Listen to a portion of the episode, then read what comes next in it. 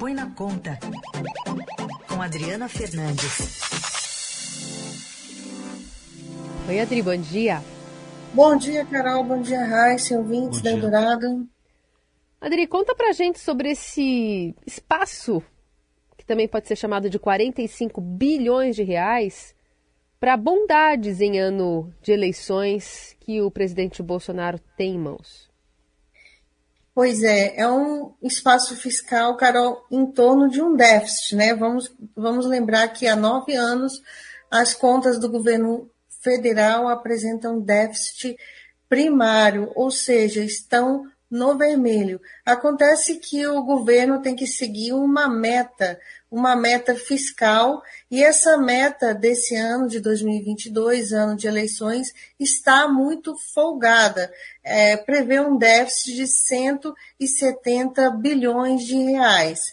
O governo vem é, lançando mão de redução de tributos, que diminui esse espaço, até agora foram 49,8 bilhões de reais de queda de imposto, previsto para esse ano, porque é o que o governo pode fazer, já que o teto de gastos, que é a outra regra das contas públicas brasileiras, é prever está totalmente ocupada. Acontece que, mesmo com todas essas reduções de imposto, a meta está muito larga, ou seja, o presidente Bolsonaro ainda tem 45 bilhões de reais para adotar novas medidas de uh, queda de arrecadação, medidas de impostos. E é isso que a equipe econômica quer, uh, e também subsídios, né? porque o subsídio, é, se adotado, subsídio sobre combustíveis, se adotado, poderá, é, impactará também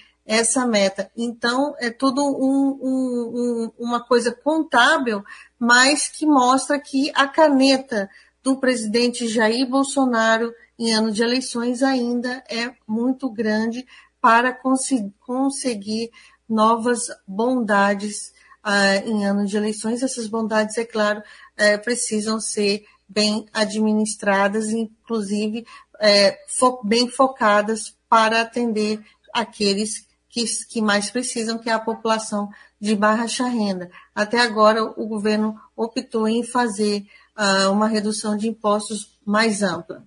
Adri, por esse raciocínio, então, o que o governo tem nesses 45 bilhões aí é, é, um dinheiro dentro do cheque especial, né? É isso, é dentro do rombo. Você definiu muito bem exatamente isso, né? Porque o Brasil, ele está aí, uh, como eu comentei, ele tem déficit, ele tem, as contas do governo apresentam um rombo, o déficit, uh, a previsão de déficit caiu, é, para esse ano de para 66 bilhões de reais, um déficit de 66 bilhões, só que há outras medidas já programadas, outras, outras vão impactar negativamente a, o de, essa, esse, essa projeção, a, impondo aí, se aproximando dessa folga, entre aspas, né, que eu chamei de, de, para novas medidas. Então, é, no ano passado, Heisen, a equipe econômica tentou reduzir essa meta fiscal, de que é, considerava ela muito folgada. Né?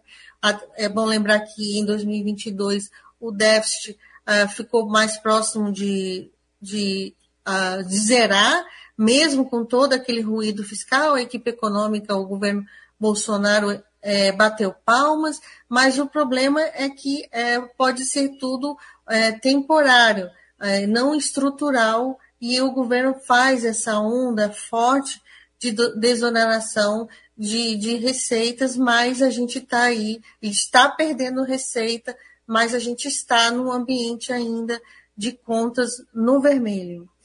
Adri, queria que você atualizasse também a gente sobre a questão envolvendo o preço de combustível. Ontem teve uma reunião de estados né, sobre a questão do ICMS que está congelado. No final das contas, vai continuar congelado? Então, Carol, os estados eles fazem aí, usam muita retórica.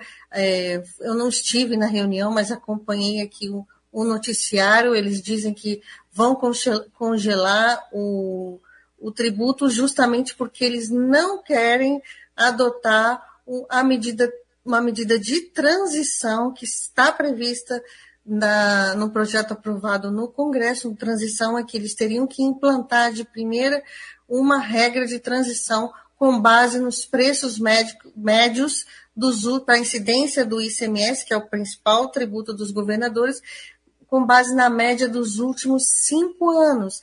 E essa transição provocaria uma perda muito grande de arrecadação. Eles os governadores viraram a roda e agora estão propondo esse congelamento com uma alíquota única, que também está prevista ah, no projeto, e estão aí tentando segurar perda de arrecadação, porque a medida que realmente traria de imediato perda de arrecadação forte para eles seria essa regra de transição e era tu, e, e com potencial aí de influência no preço dos combustíveis na bomba. Eles decidiram congelar e seguem nessa disputa em torno do tributo.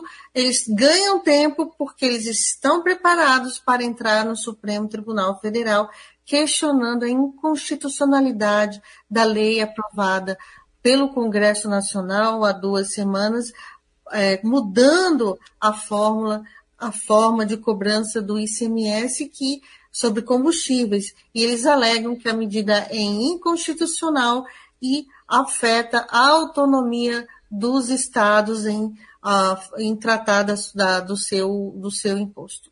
Tudo, tudo isso, assim, o embrólio é tão grande porque o próprio Congresso está discutindo uma reforma tributária. Sim.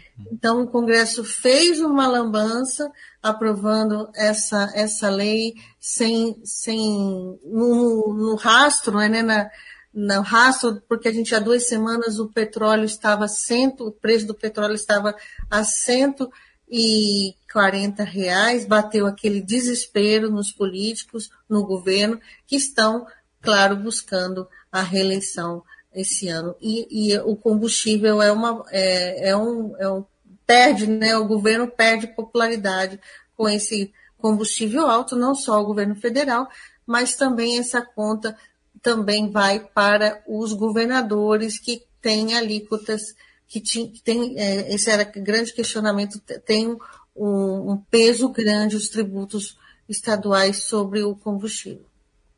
Não, só para eh, esclarecer também, aquele dinheiro que estava reservado para reajuste de servidores, tá lá quietinho ainda? Tá, tá lá quietinho. O governo, ainda, o governo ainda vai ter que buscar espaço fiscal para esse, esse ajuste. Ontem é, foi um bloqueio, o, o, governo decidiu por um bloqueio de 1, 1 bilhão e 702 milhões de reais, é, mas a necessidade era de é, 3 bilhões, no mínimo 3 bilhões de reais. O problema é que os políticos não deixaram o governo, a equipe econômica, fazer um bloqueio mais forte, porque eu lembro que quando o orçamento foi aprovado, o orçamento, os, os parlamentares eles tiraram recursos de áreas que vão precisar ao longo do ano para emplacar, para aumentar as suas emendas parlamentares. O governo, é, quando sancionou, não, o presidente sancionou a lei orçamentária, ele não resolveu toda, todo esse problema.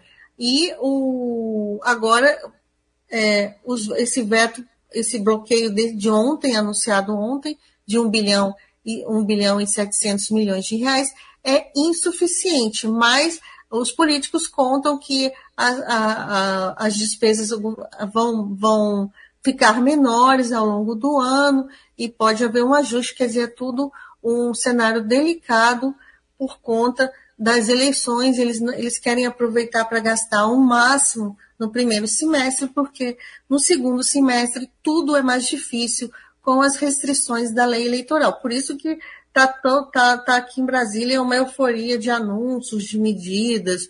Né? Vocês devem estar acompanhando, é programa para cá, é programa para lá, é redução de imposto para cá, redução de imposto para lá, tudo para não é, ficar para ficar dentro aí das regras eleitorais. Mesmo assim, o presidente Jair Bolsonaro fez uma consulta ao Tribunal Superior Eleitoral, ao Tribunal Superior, Superior Eleitoral, ao TSE, perguntando se ele pode fazer essas reduções de tributo em, em ano eleitoral. Ou seja, estão preocupados, eles sabem que muito desse, desse corte, né, dessa tesoura nos tributos está sendo promovida para atender aí as demandas eleitorais, muito, mas a gente não sabe se elas terão efeito realmente, elas chegarão é, para os consumidores finais.